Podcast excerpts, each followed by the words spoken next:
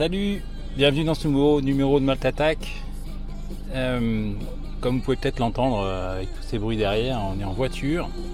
Euh, je vous amène aujourd'hui à la ferme des Clos dans les Yvelines, à la limite de la Normandie, là, où on va rendre visite à Johan Laskowski, qui est houblonnier, producteur de houblon ici. et on va inaugurer avec lui un petit cycle de plusieurs émissions qui vont s'espacer dans les prochains mois sur les plantes de la bière. Ça me semble intéressant comme sujet. Et évidemment, on va commencer par euh, la plus connue d'entre elles, qui est donc le houblon. Et euh, je me disais qu'effectivement, rien de mieux pour en parler que d'aller voir quelqu'un qui euh, cultive le houblon, qui, fait ça pour son activité professionnelle, pour les brasseurs. Voilà, donc on s'est rendu, je me suis rendu là à, Bonnel et on vient d'arriver. On va poser la voiture, on va essayer de trouver euh, Johan dans cette euh, immensité de cette grande ferme et on va essayer avec lui de, discuter de tout ça.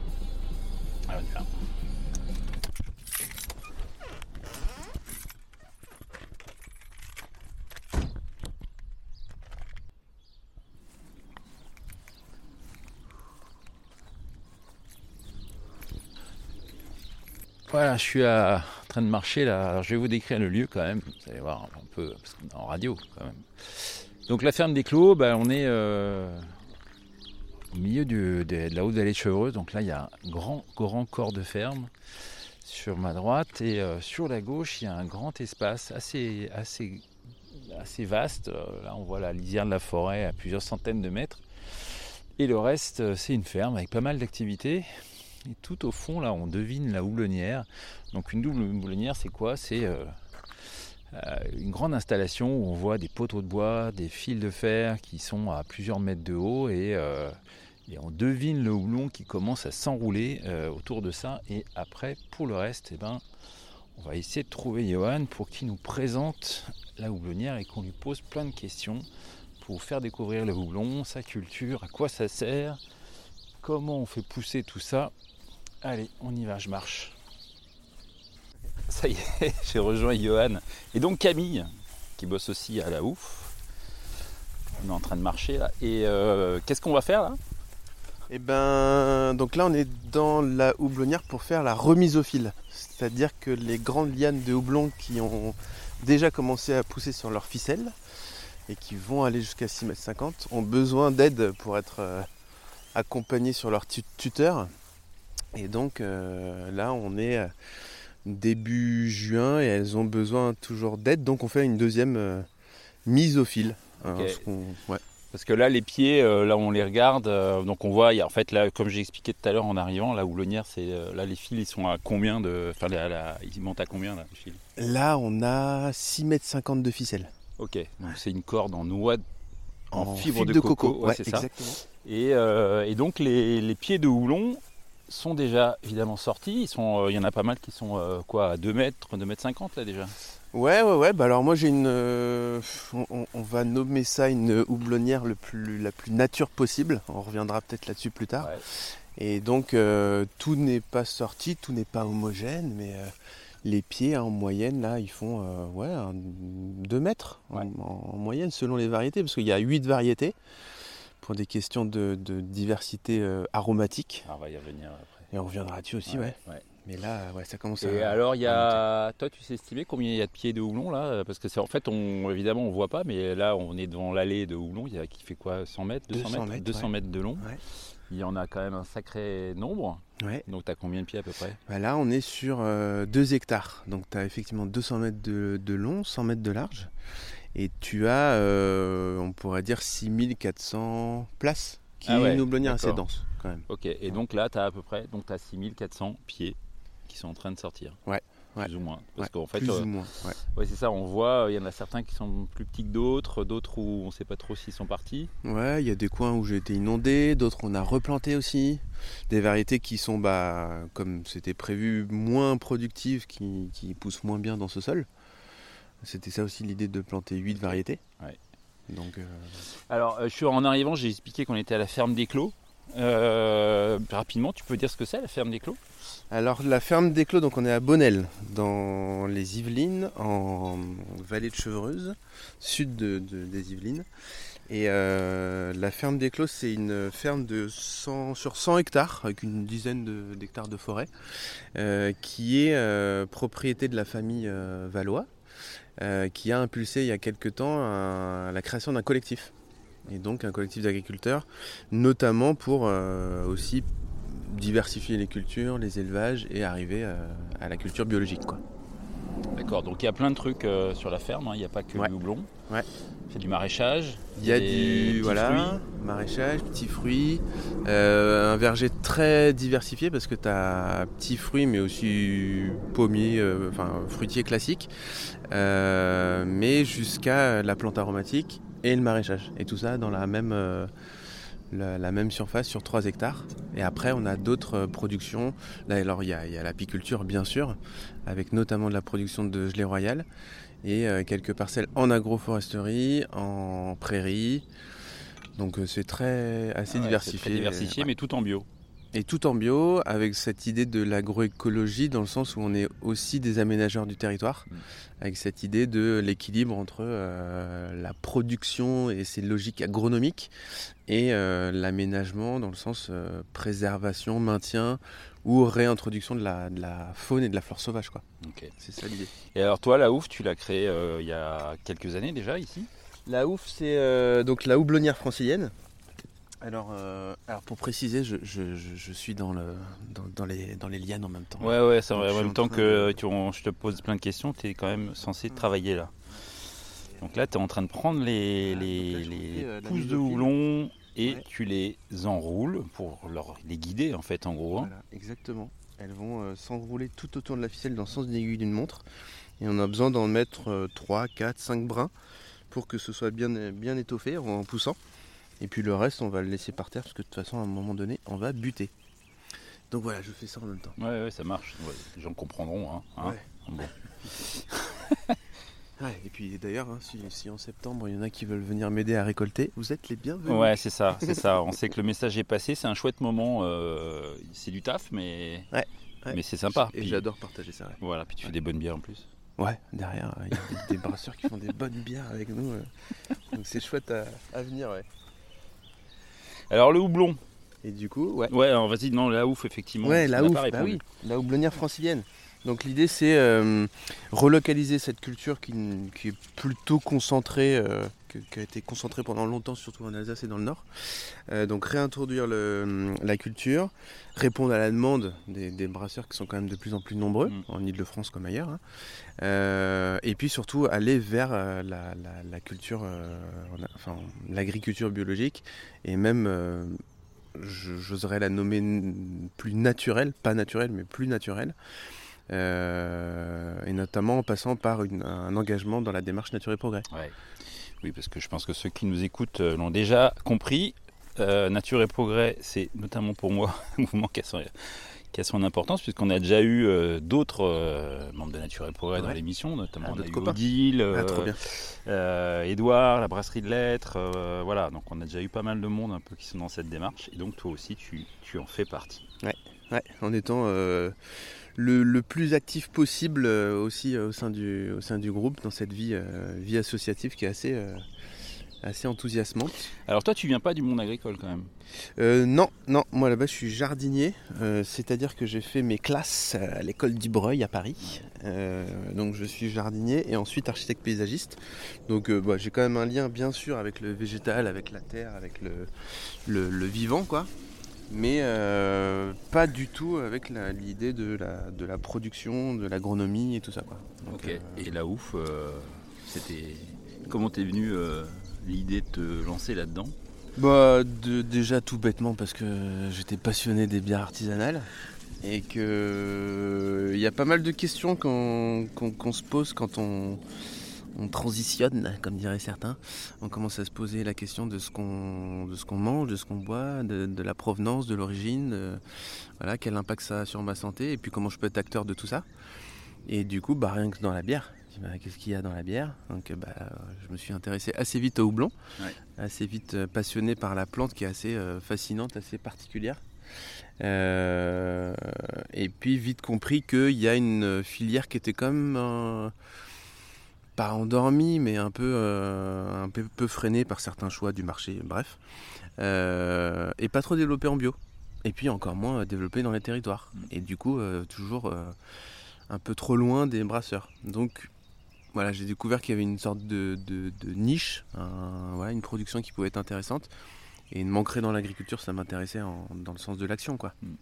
C'est ça le, qui me plaisait, ouais. Ok, donc c'est comme ça que c'est né euh, il y a quelques années maintenant. Et donc, euh, donc le houblon. Allez, on va en parler un petit peu rapidement. Ouais. Donc euh, Humulus upulus. Ouais, c'est celui-ci. C'est celui-ci à pas confondre avec d'autres. Ouais. Bah, cette liane vivace qui peut pousser donc jusqu'à 10 mètres de haut se développe à l'état naturel dans, des, hum, dans les, lisières, dans les bords de rivières, et va euh, du coup chercher un support, donc pousse à long, va chercher un support et se développe euh, dans, les arbres pour s'exposer au soleil. et puis pour le détail qui n'en est pas un dans, la, dans sa production, il y a des plantes mâles et des plantes femelles. Et donc là, on va plutôt, on va enfin complètement produire des, plants femelles pour euh, en arriver à récolter les fleurs dans lesquelles sont concentrées les huiles essentielles, les résines, dans les petits grains euh, qu'on appelle la lupuline. Et c'est ça l'objet du délit. C'est ça euh, qui nous permet de, avant tout déjà depuis le XIIe siècle, de conserver les, bières. Et puis ensuite bah, d'aller vers l'amérisation, l'aromatisation des bières. Et de voilà, d'avoir ensuite des, artistes brasseurs qui font euh, quand même des choses euh, assez euh, infinies et incroyables avec, avec cette fleur qui est donc soit brassée tout de suite en fleurs fraîches pour des bières de récolte, Harvest Hell, ou des fleurs séchées ou des fleurs séchées transformées en granulés. D'accord, des croquettes comme toi tu les appelles. Des croquettes de, brasseurs, voilà, comme ils aiment euh, le produit euh, qui, qui, résonne bien dans le fond du sac et puis qui ressemble à un truc industriel, dont je ne suis pas forcément fan parce que. Alors euh, le, houblon, je crois que tu l'as pas dit, c'est une, une vivace. Ouais. Donc là tu as des pieds. Si je l'ai dit. Merde, pas écouté.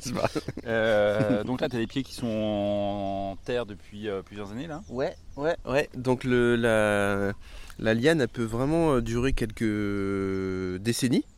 Euh, là, on a planté en 2018 ici, pour les plus vieux. Et euh, on peut avoir des houblonnières dont les pieds font 50, 60, 70 ans. Quoi. Et qui sont toujours productifs. Et qui sont productifs si tant est qu'on les a bien conduits, bien, bien entretenus. Quoi.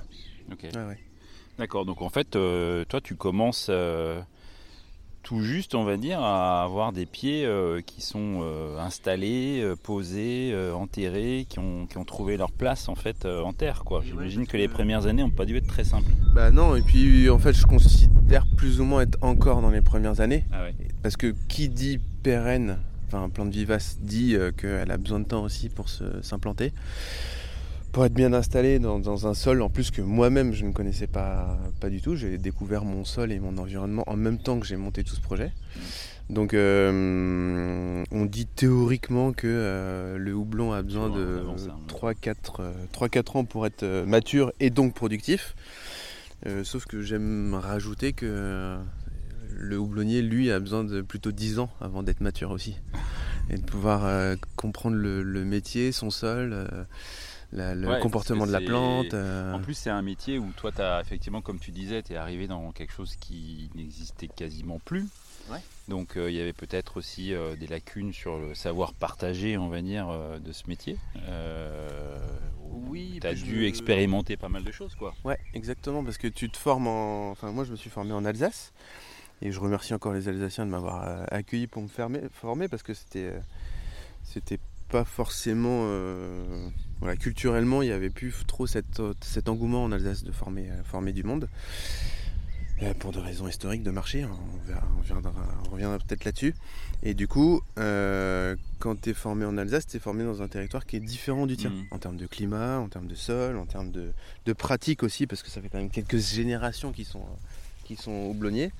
Et là, moi, je, me suis approprié un métier bah, en repartant de complètement zéro, en devant m'approprier toutes les spécificités. Et, euh, et forcément, c'est pas, ça prend, un peu, de temps quand même. Quoi. As, en plus le fait d'être en, en bio, en agroécologie, donc avec quand même à apprendre et découvrir des interactions que tu pourrais avoir avec le sol, avec l'environnement, qui est évidemment différent du même du, terrain presque d'à côté en fait en réalité. Bah oui oui parce que enfin pour la faire courte en gros soit je, pars avec cette idée de l'agroécologie et je prends tous les risques donc ça fait des risques hein, ça il y, a des trous il y a des endroits dans la houblonnière c'est inondé euh, des variétés qui poussent pas il y a un petit peu peut-être un petit peu trop d'herbe à certains endroits donc il y a quand même de l'expérimental qui est risqué dans le sens où bah, je produis pas autant que si j'avais euh, été vraiment dans l'idée de, tout, nettoyer, pas d'herbe, euh, gros traitement, et puis euh, toutes les plantes avec la même gueule comme des clones. Quoi. Mm. Je prends des risques, notamment parce que c'est aussi des gros investissements. l'infrastructure, bah, l'ensemble, et puis la, J'imagine la récolte, le conditionnement. Euh, ouais, ouais, ouais. Tout, c'est 150 000 euros d'investissement. Donc, soit je partais avec le, risque agrologique, agroécologique en même temps que le risque financier, soit je partais dans l'idée de faire au tout début comme on fait tous, même en, bio, hein, ou comme euh, on a appris en Alsace, dans le, bio industriel, on va dire ça comme ça. Mais euh, je prenais le risque de perdre en, richesse écologique. Hmm. Donc, euh, mais en étant du coup un peu plus productif et donc te garantissant un minimum. Voilà, mais moi j'ai pas, j'ai pas pris ce risque-là. j'ai pas eu peur du risque économique. Et du coup, j'ai pris le risque agroécologique dès le début, quoi. Hmm. Avec le non-labour, avec la plantation de haies avant même de faire la houblonnière, avec voilà, des, variétés qui poussent pas, mais bah, parce qu'il fallait bien, fallait bien tester du non-traitement. L'année dernière, j'ai pas traité, bon, avec une année facile. Cette année, je sais pas si je vais traiter. Effectivement, je suis pas sur du euh, une tonne, euh, une tonne 3 euh, de production de fleurs sèches à l'hectare. Mais norme, c'est ça? C'est la moyenne en bio, ouais, qu'on peut plutôt trouver dans les territoires alsaciens. dans les, chez les néo-houblonniers, c'est pas trop ça. Mais pourquoi? Parce que du coup, c'est les, enfin, des sols qui sont moins maîtrisés, c'est les techniques qui doivent bah s'adapter. Et, euh, bah, et on n'a pas forcément non plus. Euh, alors là, je parle de, du groupe euh, des copains néo-houblonniers. Alors je, j'introduis l'information que, on en parlera, que vous de l'association. et, en gros, la plupart d'entre nous, bah, étant donné déjà que c'est une réappropriation de métier, c'est un gros investissement forcément on n'a pas le, matos euh, tout nickel, tout mm. pile poil. Euh, et donc forcément ça crée des, ça crée des, productions qui, enfin ça donne des productions qui sont beaucoup moins importantes que si on était euh, avec tout le matériel et puis trois générations derrière nous de, houblonniers quoi. Donc toi tu as produit par exemple en, par exemple l'an dernier en, en houblon fini, c'est-à-dire vendu au brasseur, c'est quoi les quantités? Alors houblon fini si on considère donc en fleurs séchées, euh, ça fait 500 kg. 500 kg sur donc 2 euh, hectares. 500 kg de fleurs, euh, de fleurs séchées quoi. Et ça fait 1600 kg en fleurs fraîches récoltées quoi. Donc en précisant donc que le houblonnier fait tout de A à Z.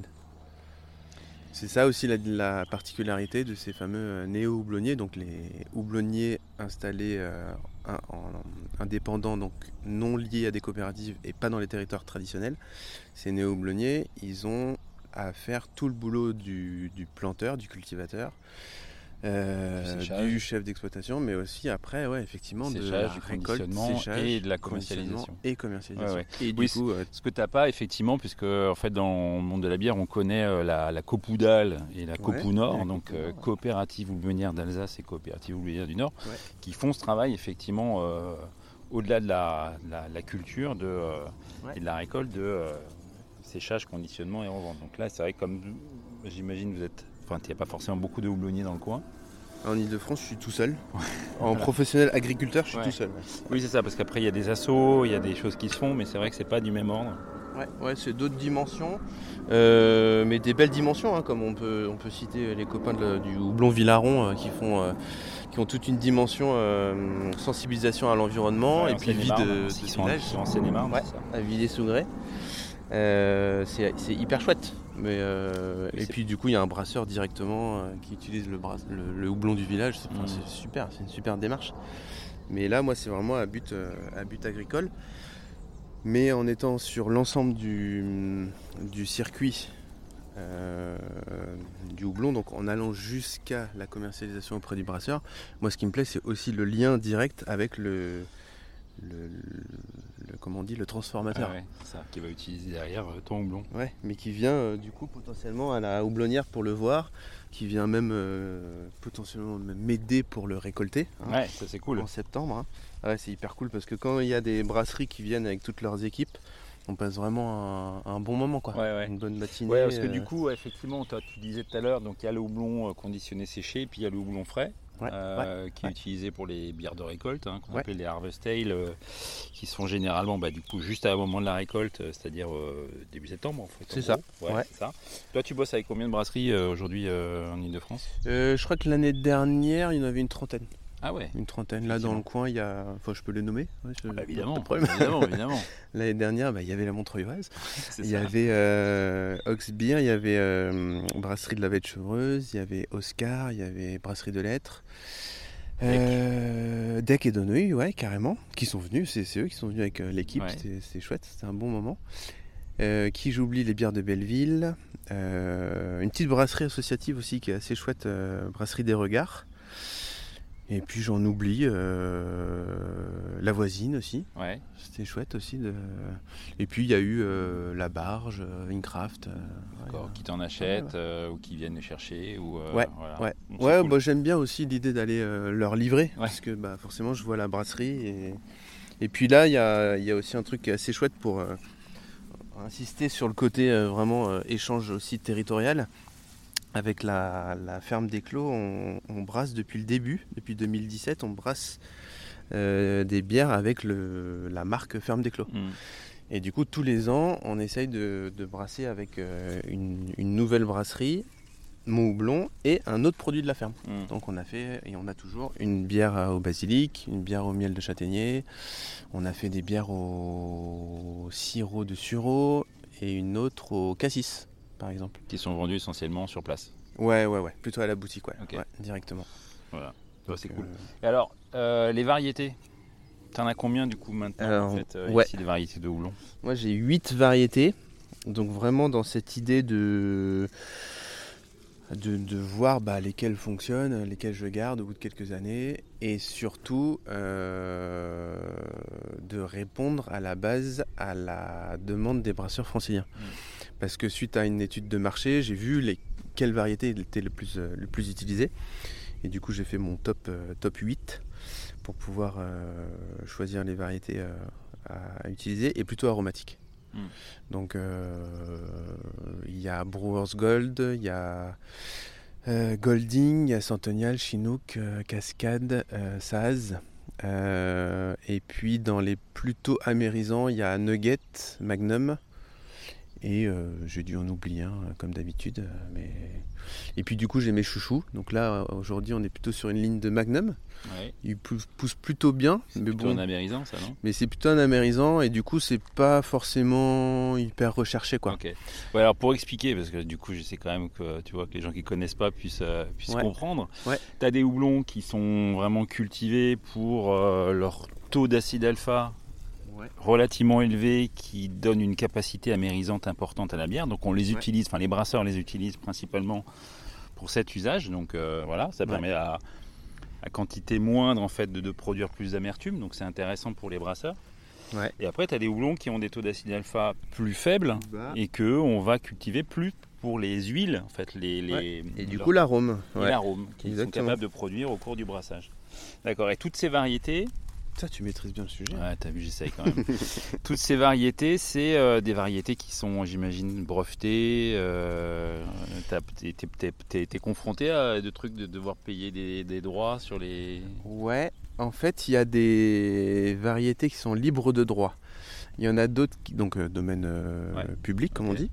Euh, il y en a d'autres qui sont... Est-ce qu'elles ont perdu leur, leur brevet, c'est ça, au bout d'un certain temps? Ouais, c'est ça. Ils tombent dans le domaine public à partir d'un certain, certain temps. Euh, je sais pas s'il y en a qui sont tout de suite dans le domaine public, public, je, je pense Il pas. n'y a pas des gens qui créent des variétés pour que ce soit public? Euh, ouais, je sais pas. non, ce serait. Parce que j'imagine que développer une variété de houblon, ça doit être un. Ouais, c'est un boulot. gros boulot, gros investissement, du gros matériel. Ça peut prendre 10 à 12 ans quand même. Ouais. Donc, euh, à moins qu'il y ait des créateurs de nouvelles variétés tout à fait philanthropiques, euh, Ouais. je, je ne sais pas. Je sais pas s'il y en a. Et en tout cas, il y a des variétés qui me demandent euh, juste un, un- une sorte de, de, de taxe des royalties à payer en Une plus. sorte de droit d'auteur, quoi. Voilà, là par exemple sur mes 8, il n'y en a que deux. Euh, je sais plus lesquels c'est, je crois que c'est Centennial et, et je sais plus quel autre. Et après, il y en a qui sont complètement, euh, complètement euh, ben, brevetés, Ouais. protégés et non accessibles. Quoi. Donc quand il y a des brasseurs tout mignons qui me demandent Simcoe, Citra, Nelson Sauvin ou. Nelson Sauvin, je crois que c'est possible, Nelson Sauvin. C'est encore public? Je crois que C'est devenu public? C'est devenu public, ouais, Ok. il me semble. Donc, un- un- un- Mais les ouais, mosaïques, Ouais, ou du sabro. voilà. ça- ça, Là, c'est mort. Bah oui, c'est mort. c'est c'est pas possible. Parce quoi. que les houblonniers Donc, qui euh, l'ont créé, euh, qui sont euh, quelques, sans doute aux États-Unis ou en Nouvelle-Zélande, en fait, euh, ont le brevet exclusif Voilà. sur la culture de ce type de houblon. Voilà. Voilà. Ce qui explique pourquoi, effectivement, certaines bières très très très houblonnées, en fait, ou des, certains types d'arômes dans les houblons, c'est pas des houblons français ni européens, ça vient exclusivement du producteur de houblon qui a créé cette variété Ouais. exprès. Ouais. Ce qui n'empêche pas que j'ai des variétés américaines moi-même. Hmm. Tu vois, il y a quand même du cascade, du chinook. Euh, si je dis pas de bêtises, je crois que Centennial est aussi un américain. Et donc, euh, bah, ceux-là sont libres. Ouais. Mais pour le coup, donc j'ai pas de variété euh, française, j'ai des variétés étrangères. Il y en a une allemande, il y en a une tchèque. Ouais, t'as- toi, tu n'as pas de variété, euh, euh, ce qu'on appelle les français traditionnels qu'on trouve en Alsace euh, Non, alors euh, Triskel, Barbe Rouge, qu'est-ce qu'il y a d'autre de chouette chez eux encore? Il y a pas mal de trucs chouettes, mais qui sont accessibles sous condition d'être euh, en contrat avec eux. Ah donc oui. à partir, donc ça c'est encore une autre protection qui est, qui est vraiment alsaco, alsacienne, euh, dans l'idée que si j'achète des plants chez eux, euh, je suis taxé ensuite sur ma production. Ah oui, ok. Et ça, ça me plaisait pas du tout. Donc j'ai pas fait ça. donc j'ai pas de variété française. Et, et puis je sais pas si... euh, en fait, elles étaient pas euh, non plus très utilisées en Ile-de-France en fait. Quand j'ai fait mon étude de marché, Ouais, euh, ouais. elles sortaient pas du... Il y a un, si, il y a un peu Aramis qui, était, euh, qui ressortait un peu du, du, du lot. Mais sans plus. Il n'y a pas trop... Donc toi, tu as un peu adapté euh, au- à la demande, on va dire, Ouais. et, et peut-être aussi à ce qui poussait en fait en réalité euh, sur ton sol. Euh, J'imagine que toutes les variétés s'adaptent pas bien. euh, Bah non. Et puis ça, par contre, j'ai pris le risque. J'ai pas. euh, Il y a des copains qui ont euh, planté euh, des dizaines, voire des vingtaines de variétés euh, différentes sur leur parcelle pour, au bout de 2-3 ans, décider dire bah voilà ça ça pousse je, je grandis ça ça pousse pas j'enlève moi j'ai pris le risque de planter 8 variétés sur euh, sans savoir si ça poussait ou pas tout de suite j'ai pas fait de, de Ouais. période de- d'expérimentation T'as eu des mauvaises surprises? Bah oui, le Saz il est pas, il est pas top. Le Centennial, euh, on reste poli ou Ah, voilà. Camille, Camille, il rigole là-bas quand on Ouais. parle de ça. Quand on dit visiblement, centennial, euh, Centennial, ça va pas là être une grande réussite. Ouais, c'est un, c'est un rire, euh, un rire jaune quoi. Non et puis ouais, on- pour le coup je suis pas le seul euh, dans les copains euh, Ouais. à avoir du mal avec, euh, bah, avec les, plutôt ouais les deux, les deux c'est quand même euh, connu pour pas être euh, facile. Bon après voilà, le, le risque sous-entend que si ça ne fonctionne pas, il faut changer, Mm. aller chercher une autre variété, euh, donc réinvestir. Donc c'était Ouais. ça le risque. À euh, euh, X pieds. euh, Bah ouais ouais, puis une ligne c'est 200 pieds quoi. ouais, Donc, ouais. Quand on enlève une ligne, c'est 200 pieds qu'il faut enlever, gâcher. Je précise qu'un pied, c'est quand même minimum 3 euros hors taxe. Donc ça fait quand même un petit budget de perdu et qu'il faut réinvestir. Donc c'est aussi ça le, le Alors, risque. quand même, euh, quand, tu- quand toi tu fais pousser ici euh, du cascade, du chinook, du centennial, euh, j'imagine qu'au bout de quelques années, on se rend compte que ce cascade, ce chinook que tu fais pousser là, c'est pas le même que, il donne pas la même chose que celui du, du voisin. Enfin, c'est, euh, je sais que c'est un truc qu'on voit de temps en temps, notamment sur le cascade, parce que c'est une variété qui est quand même très très courante chez les houblonniers. Ouais. Et où on se rend compte que euh, bah, le cascade belge, c'est pas le même résultat que le cascade français, qui lui-même est pas le même que le cascade américain. Ouais, parce que déjà sur le marché de base, tu as un cascade américain et un cascade anglais. Et il y a même en Alsace euh, une variété de. Enfin, un cascade qui a été cultivé depuis comme quelques années. Donc, déjà, eux, ils ont, je pense, eu une évolution génétique qui est différente. Et ensuite, c'est clair que euh, quand tu cultives du, cascade euh, aux États-Unis sur un territoire et un sol qui est originel, un climat dans lequel il a été créé, forcément, quand tu l'externalises, c'est pas, pas, la même chose. Ça donne pas le même le même résultat, euh, qui est pas forcément moins bien. Qui peut être tout aussi euh, intéressant parce que différent, parce que euh, une autre concentration en amertume peut-être, un, autre alpha et du coup une, révélation plus de l'huile essentielle, donc de l'aromatique dessus. Donc il y a un, de toute façon l'effet terroir il est, il est presque évident quoi. Il est évident. Mais là on est quand même au balbutiement de cette euh, exploration là. Mm. Notamment parce qu'on n'a pas non plus une, un cortège de scientifiques derrière nous pour euh, observer tout ça. Mais, euh, mais on l'observe en comparant au moins nos analyses. On est contraint de faire des analyses pour la, pour la commercialisation. Euh, qui permet de savoir euh, les teneurs en huile diverses et variées. Euh. surtout les, ouais, le, taux d'amertume, donc alpha, surtout les acides alpha. Et du coup, ça, on arrive à comparer. Hmm. Mais on compare que ça. Parce qu'après, les analyses en huile essentielle, ça coûte des sous. Et c'est pas demandé du tout par les brasseurs. Mais ça pourrait, en fait, à terme, permettre de dire on a créé une variété quelque part. Euh, non, quand même pas, parce que tu, pars sur l'idée de, l'endémique, comme on dit dans en écologie, dans le sens où la variété va s'adapter à ton environnement, ton climat. Ça reste la même variété, mais elle a juste une adaptation. Euh... elle s'adapte. Et du coup, c'est un cascade euh, qui, s'il évolue bien, cascade endémique, quoi. Hmm. Ça, peut être, euh, ça peut être ça le terme. Oui, oui. Mais à voir ce que ça donne comme, comme plus. Oui. Oui. Et alors euh, là, on est juste à côté d'une euh, d'une grande haie, hein, parce qu'il y, bah, y, a, y, a, carrément de la forêt là, juste au bout. Là.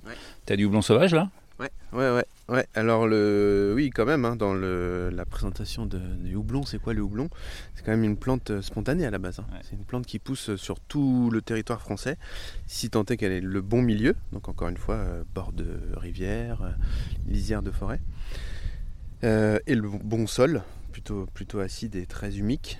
Et euh, là, du coup, on a du houblon sauvage dans cette euh, partie là, plutôt à l'est en forêt. Là, au nord, on a toute une rivière avec une ripiscive, là, un boisement de, de rivière. Et donc, on a pas mal de pieds de houblon, et notamment des pieds mâles. Ah, et donc tu vas faire la chasse ou pas? Et dans les premières années, j'allais euh, plutôt couper les, les pousses de pieds mâles pour éviter en fait une fécondation. C'est-à-dire que comme on l'a dit au début, hein, il y a des pieds mâles, des pieds femelles. Et nous, comme on cherche vraiment à avoir de la fleur femelle concentrée en lupuline, donc huile essentielle et résine, bah, on ne veut pas qu'elle évolue avec de la graine. Parce que bah, ça va prendre le dessus sur, euh, sur la lupuline. Donc, il ne faut pas que ce soit fécondé donc il faut pas qu'il y ait de pollen, donc il faut pas qu'il y ait de mâle. C'est bon, vous êtes bon là sur le rappel du cours botanique de collège 3 euh, classe. Sachant que tu es quand même, euh, bah, as quand même été entouré de forêt là en fait, donc euh, et de et de lisières de forêt, donc potentiellement des milieux où tu as un paquet de, de houblons sauvages. Alors il n'y en a pas tant que ça. Je sais à peu près où ils sont, et puis finalement ça n'a pas un impact énorme. Et puis en fait, euh, le, là aussi, point de vue expérimental et je voudrais dire scientifique, bah, il faudrait qu'on continue à faire de la recherche sur euh, la présence de graines dans les dans les. Est-ce que c'est vraiment un, si gros problème que ça bah, euh, ou pas? En fait, ça a été inscrit dans un cahier des charges européen mais en fait, euh, il y a, il paraît des, pays comme l'Angleterre où il y a des houblons grainés et ça aurait un, impact positif sur la mousse de la bière. Donc euh, peut-être un impact positif qui fait que en fait cette distinction euh, fécondée-non fécondée n'aurait peut-être pas une, bah une si grande importance en fait en réalité. Parce, qu'en fait la, la la, couverture du pollen là euh, ferait que euh, a quand même euh, un, périmètre assez vaste en fait. Tu devrais faire du non parce que après le pollen il a quand même un certain poids et du coup avec le vent on dit qu'il fait 200 mètres. quand on fait une émasculation du territoire, on essaye d'aller jusqu'à 500 mètres. Ah oui. Mais c'est pas. C'est pas, pas si grand que ça. Non, non, non. C'est faisable. Oui, parce qu'en plus le houblon sauvage, même s'il y en a, il n'est pas Enfin, sauf s'il s'est développé pendant des dizaines d'années et que personne n'a jamais fait attention. Ouais, c'est pas très, euh, très expansif quoi. Ouais, ouais. Donc ça y est, c'est pas, un- c'est un gros sujet ça. Il y a quand même des sujets bien plus, euh, bien plus euh, importants à gérer et à, veiller comme les maladies. Donc là, on rentre euh, dans le- les difficultés euh, agronomiques, hein, à surveiller qu'il n'y ait pas trop de, de mildiou, euh, de chenilles, euh, de pucerons. euh. Là, ce matin, on a vu un beau pied euh, qui commençait à être attaqué sur du Brewer's God, là, à l'autre côté de la houblonnière, là, par des chenilles de pan du jour. Ok. Très belles chenilles euh, noires. euh. Ouais. Qui, se sont, Hyper qui, ont- dense. qui apprécient en fait euh, ces jeunes pousses. euh, Ah bah tout, là, ils remontent euh, toute la liane, là, elle mange toutes les feuilles, Aïe. une par une. ouais, et là, c'est la fin. Et euh, c'est la fin, et donc éventuellement pour le pied, donc ça m'est arrivé depuis 2-3 ans de voir euh, des, chenilles arriver comme ça. Et là, bah, c'est un bel exemple. Euh, là, moi, je vais pas courir chercher mon pulvé et mes produits. J'observe, j'attends de voir comment ça se comporte. Il y a des années où c'est passé sur le pied d'à côté. Voilà, ça a peut-être touché 2-3 pieds. Mais en fait, bah, la chenille, elle est consommée par les, les oiseaux, les chauves-souris. Ouais. Et en fait, euh, bah, c'est eux qui régulent ça et c'est jamais, euh, ça s'est jamais pendu quoi. Donc j'ai jamais eu besoin de faire de traitement quoi. Mais pour le coup, ça demande encore une fois de prendre le risque de laisser les choses faire, de pas intervenir. Parce que de toute façon, si tu interviens, tu peux pas voir si ça Et puis, va- et puis ça, ça demande aussi, et c'est d'où l'intérêt d'avoir des structures pas trop grandes avec euh, du monde, c'est que ce que tu dis là, ça veut dire que toi, il a fallu que tu te balades dans la houblonnière pour te rendre compte de ça. Ouais. Donc en fait, il faut que tu y sois, pas tout le temps, mais quasiment quoi. Sinon, tu t'en rends pas compte en fait. Oui, oui, oui, oui. Bah c'est ouais. Et c'est vrai qu'il faut passer du temps à. Et puis, euh, puis, ouais. Si- si- euh, pas- pas Euh, forcément 25 tout le temps- hectares, en fait, tu auras peut-être du mal à le faire. C'est ça. Et ce que j'allais dire, être pas tout le temps en tracteur, quoi. Ouais, c'est ça. Hein, être un peu au sol. Tu vois, euh, quand est-ce qu'on a fait ça? Vendredi dernier, on a mis un peu d'engrais euh, biologique, quoi, du, du sans sécher, enfin vraiment les techniques de grand-mère là. On a fait ça à la main. Mm. On était quatre, on a pris nos seaux et puis bah, on a fait, euh, je sais plus, 7 km je crois, chacun. Et ben voilà, on n'a pas dépensé de carburant pour faire ça. Et puis on a, on a utilisé en plus un produit, bon c'est classique hein, d'utiliser ça ou du, de la fiente de, de poule, ou, mais tu utilises un produit qui est un rebut et qui du coup ouais, devient Ouais. une, euh, vraiment une vraie ressource. Ouais, parce que la, la, la culture du houblon, c'est une, euh, c'est un, c'est une culture qui, qui, qui, a, qui a besoin de beaucoup de ressources du sol. Donc euh, plante vivace, ça veut dire euh, souche pérenne. Mm. Souche pérenne, ça veut dire euh, exploration du sol, donc là plutôt en rhizome, qui va vraiment aller chercher euh, en, en traçant et un peu en profondeur. Et c'est une plante bah, qui, plus elle vieillit, et plus a besoin de, de manger, forcément comme, comme nous tous. Et elle, elle consomme beaucoup d'azote. Et l'azote, euh, si tous les ans à la récolte, euh, on coupe la liane et on exporte toute la matière végétale, bah forcément on a épuisé tout ce stock d'azote du sol et à un moment donné bah faut le remettre quoi. C'est Mm. comme quand vous dépensez de l'argent qui vient de votre portefeuille. À un moment donné si vous remettez pas de l'argent dedans bah vide. il est vide et vous êtes euh, vous êtes pauvre et vous pouvez plus rien. euh. Voilà donc c'est le un peu le, le challenge de l'agriculture en général. hein. L'azote mais il n'y a pas il y a pas que ça euh. D'autant plus marquant qu'en fait, on est sur une production qui a besoin de beaucoup Ouais. d'azote. Ouais ouais beaucoup de feuilles beaucoup de tiges donc forcément une grosse consommation d'azote. Et donc, faut apporter. euh, bon, là, je, je- c'est plutôt de l'engrais, donc c'est plutôt booster, mais euh, plutôt Ouais. fumier, compost. Donc, tu, tu remets après la récolte. après la récolte, une année sur deux aussi au printemps. Et euh, je vais chercher de la matière animale, matière végétale, euh, soit plutôt azotée et, euh, ou soit plutôt carbonée. ok. J'essaie de, de- Mais ça aussi, ça dépend du comportement de mon sol, ça dépend de la météo qu'on a eue. Ça, c'est, tellement euh, Mhm. complexe que ça en devient passionnant. Ouais, ce qui est un peu du coup la limite euh, des, des cultures de houblon euh, dans des pots, sur des toits ou ailleurs, c'est que tu as quand même une problématique de, de richesse du sol qu'il faut entretenir, euh, faute de quoi euh, ton pied de houblon, au lieu de faire 6 mètres, euh, Ah il oui. fait au maximum 1m20 et, et c'est même pas sûr qu'il revienne l'année d'après. quoi. Oui, et puis là, je vous ai parlé que de l'azote. Et puis on, on, peut parler du, magnésium, du bore, du zinc, du potassium, du phosphore et de, de tous ces, ces, minéraux qui sont en fait consommés par tout un cortège de bactéries, de champignons, de micro-organismes qui du coup créent enfin qui comment vulgariser ça qui transforme en fait la, la matière minérale et végétale pour la, rendre disponible à la plante. Mmh. donc s'il n'y a pas tout ce, cortège du vivant euh, enfin faut quand même pas oublier qu'on n'est pas tout seul quoi. C'est pas l'homme hein, qui crée euh, qui crée euh, le plus gros qui, qui, donne le plus gros du boulot quoi. Mmh. c'est tout ce qui ce qui vient avec mais ça euh, c'est aussi un monde parallèle qu'on commence à découvrir. Ouais. Oui du, du coup qui nécessite beaucoup de d'humilité quelque part. Et d'observation, comme on disait tout à l'heure. Ça c'est indispensable. Euh. Et c'est aussi pour ça, et enfin ça je, je, vais pas. Il faudrait faire une autre émission de radio pour ça. C'est pour ça. J'adore. si tu veux. Euh, je me passionne pour la permaculture depuis quelques années. Mais du coup, moi je me pose effectivement cette question de, de, comment cette permaculture euh, peut, peut enrichir le monde de la bière de plein de manières, et c'est intéressant. Ah oui, parce que c'est une, euh, discipline, pour moi c'est une grosse boîte à outils ou des, paires de lunettes qui permettent de comprendre un petit peu mieux la complexité justement des systèmes, quels qu'ils soient, peu importe l'échelle, et qui permet de comprendre, euh, enfin d'adopter une analyse systémique hmm. plutôt que euh, à tiroir quoi. À dire bah là dans la brasserie, là c'est le malt, là c'est la levure.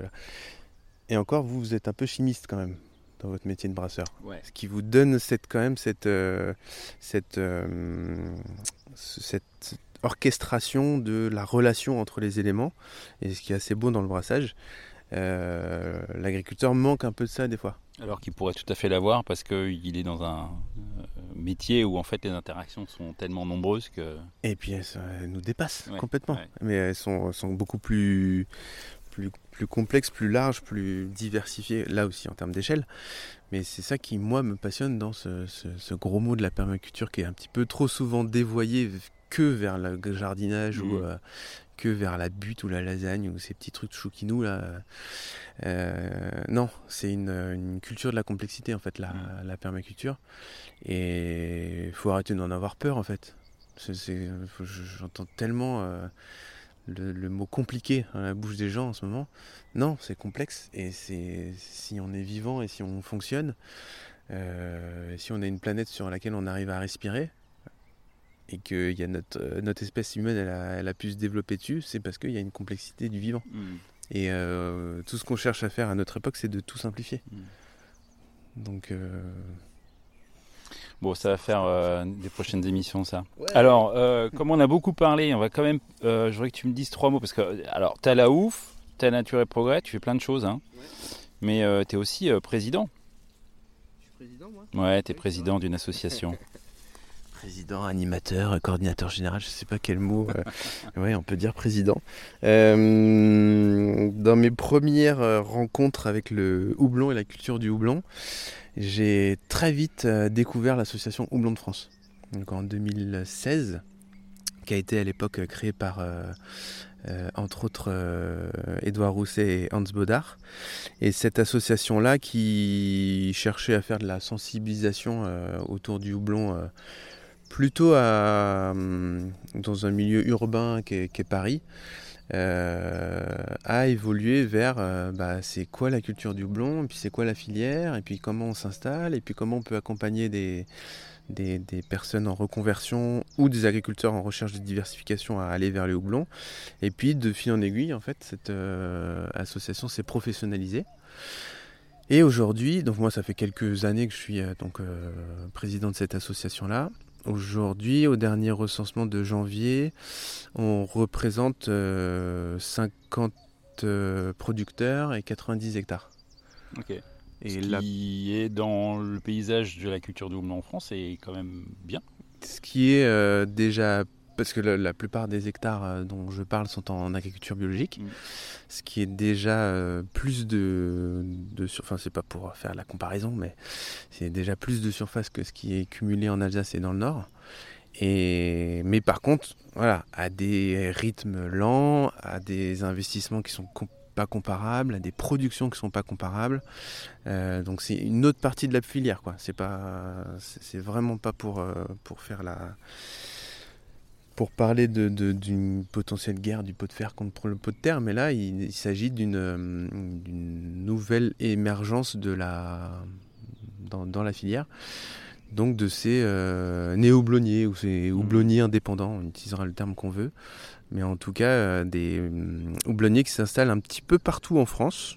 C'est quand même, il n'y a pas trop dans le centre de la France, c'est assez étonnant, mais qui cherchent donc, comme moi avec la ouf, à être dans euh, la proximité avec le brasseur, la relocalisation, le développement en bio, euh, et puis chercher à avoir de la, diversité aussi en termes, euh, mm. en termes de production, en termes de diversité de, de, variété, mais aussi en termes de diversité agroécologique. Quoi. Et alors la houblon de France, c'est c'est de l'entraide, c'est de la promotion, c'est de la sensibilisation, c'est de la formation, c'est un peu tout ça Alors c'est un peu tout ça, on fait, j'avoue qu'on fait ce qu'on peut, on n'est pas très visible parce qu'on est tous bénévoles et producteurs.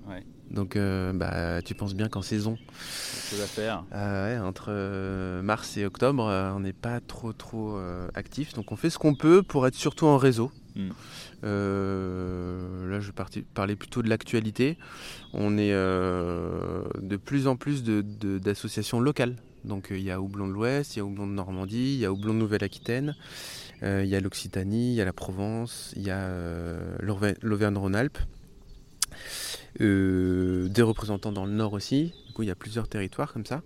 Et on essaye de faire vraiment réseau pour partager de l'information, euh, aller vers de la montée en compétences euh, dès, que possible, rien que dans l'échange. Hein. Rien que de mm. dire, moi j'ai testé ça, euh, toi, est-ce que ça marche Chercher des fournisseurs, se les partager, essayer de réduire les coûts aussi sur les achats. Et puis, on continue un peu de formation, même si ça, ça se, ça se tarit. On va dire qu'il y a d'autres personnes qui ont pris aussi le relais dans la, dans la filière. L'accompagnement de, de, porteurs de projets, on essaye que c'est dans les territoires, on essaye de mettre les gens en lien pour euh, faire un peu de, un peu de parrainage, si on peut appeler ça comme ça. Et puis on est aussi euh, dans l'interpro. Donc il y a une interpro, euh, interprofession du, de, la filière, interhoublon qui regroupe des représentants de, des producteurs de houblon, des représentants des transformateurs, des brasseurs, et puis des représentants des négociants. Et donc nous sommes au travers de l'Association Générale des Producteurs de Houblon, la GPH, euh, représentant aussi siégeant à l'Interpro. Quoi. Ok, donc c'est une reconnaissance des, brasseurs, enfin des houblonniers pardon, euh, indépendants euh, dans, cette filière-là. Oui. Et alors, il y a un événement là, début juillet, je crois. Il y, a, y, a des portes ouvertes, c'est ça? Ouais, exactement. Alors, on va en faire la pub quand même. T'as oublié. T'as ton téléphone qui sonne. c'est pas grave, hein, c'est la vie. Hein c'est ma poche qui appelle. Ouais, c'est ta poche qui appelle. Donc, euh, c'est. Euh, alors, je sais pas si c'est Houblon de France, c'est peut-être plus large. C'est l'interprofession qui organise euh, cet événement, sans doute? Non, cet événement dont tu parles, donc c'est les houblonnières ouvertes au public. Ouais. houblonnières au pluriel et public au pluriel, donc les HOP 2023. événement qu'on anime, qu'on porte depuis 4 ans, 5 ans?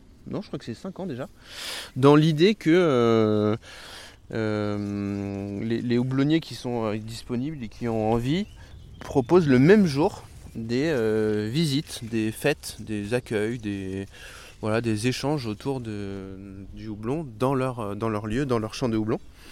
Et donc Houblon de France bah, va, euh, partager euh, l'info, euh, va faire un peu, de, un peu de diffusion, va mettre à disposition tout, son réseau pour chacun des, houblonniers.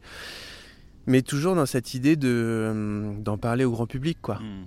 De, sensibiliser sur c'est quoi cette culture, où est-ce qu'on en est, comment on peut, même sur une toute petite filière comme ça, une toute petite production, en rappelant que ça reste vraiment euh, l'épice de la bière, hein, c'est même pas 2% de, ce qu'il y a dans votre bouteille, euh, bah, ça reste quand même un sujet de, euh, de réappropriation des cultures qui ont été concentrées plus loin, de, de, sous-entendu autonomie alimentaire aussi, hein. on, parle de, on parle de ça aussi.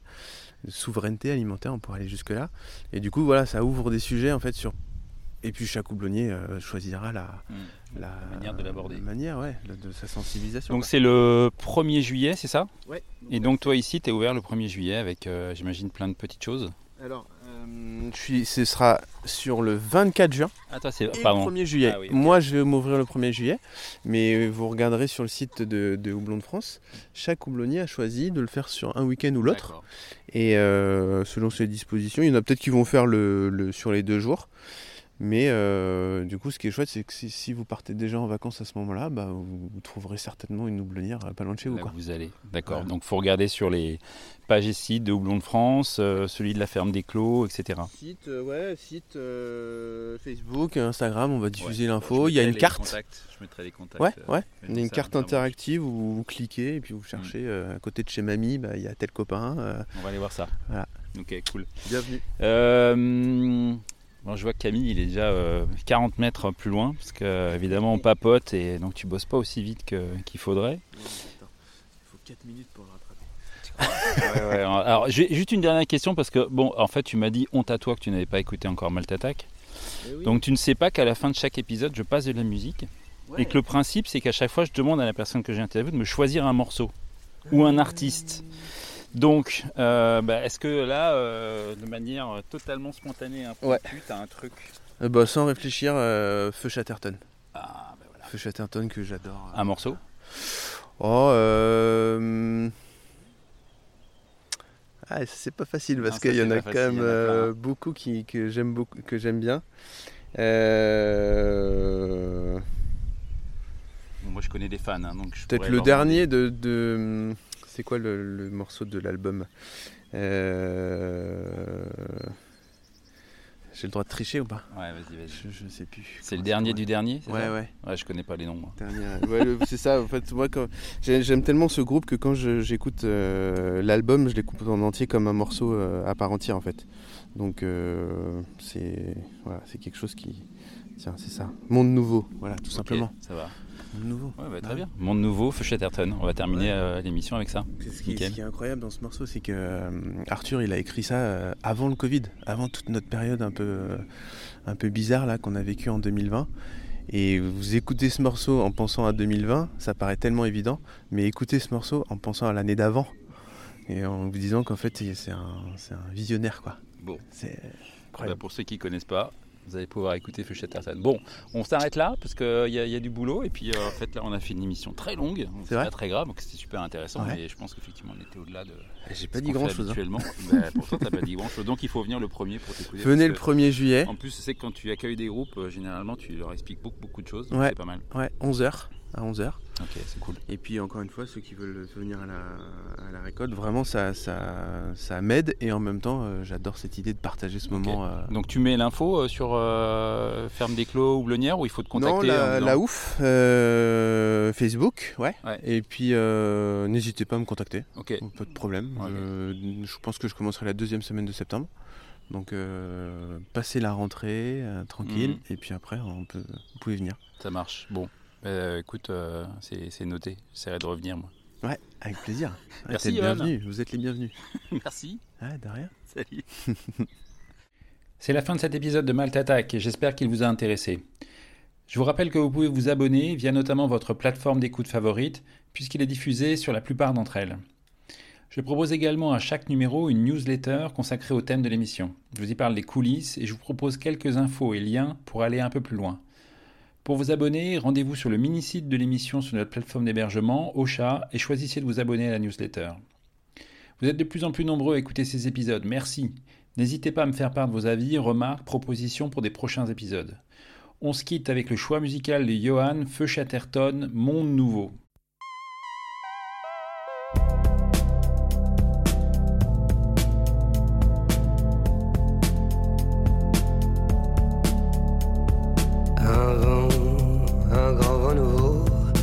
Souffle sur le pays, très chaudement.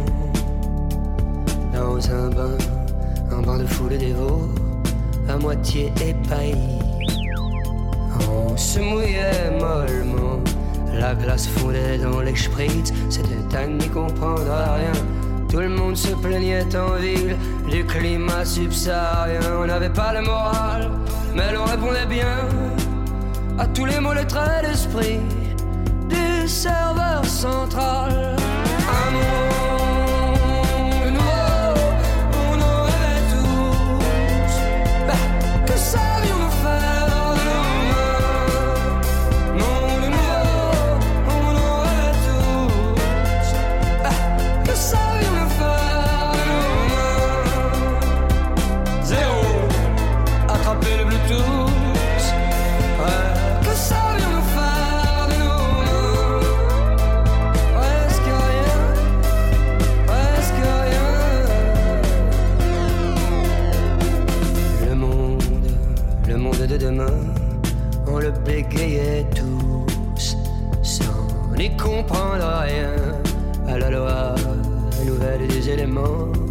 Qui nous foutaient la frousse. Et les poils en même temps. La clarté nous pendait au nez dans sa vive lumière bleue. Nous étions pris, fait cerner. L'évidence était sous nos yeux comme une publicité qui nous masquait le ciel. Des millions de pixels pleuvaient sur le serveur central. Un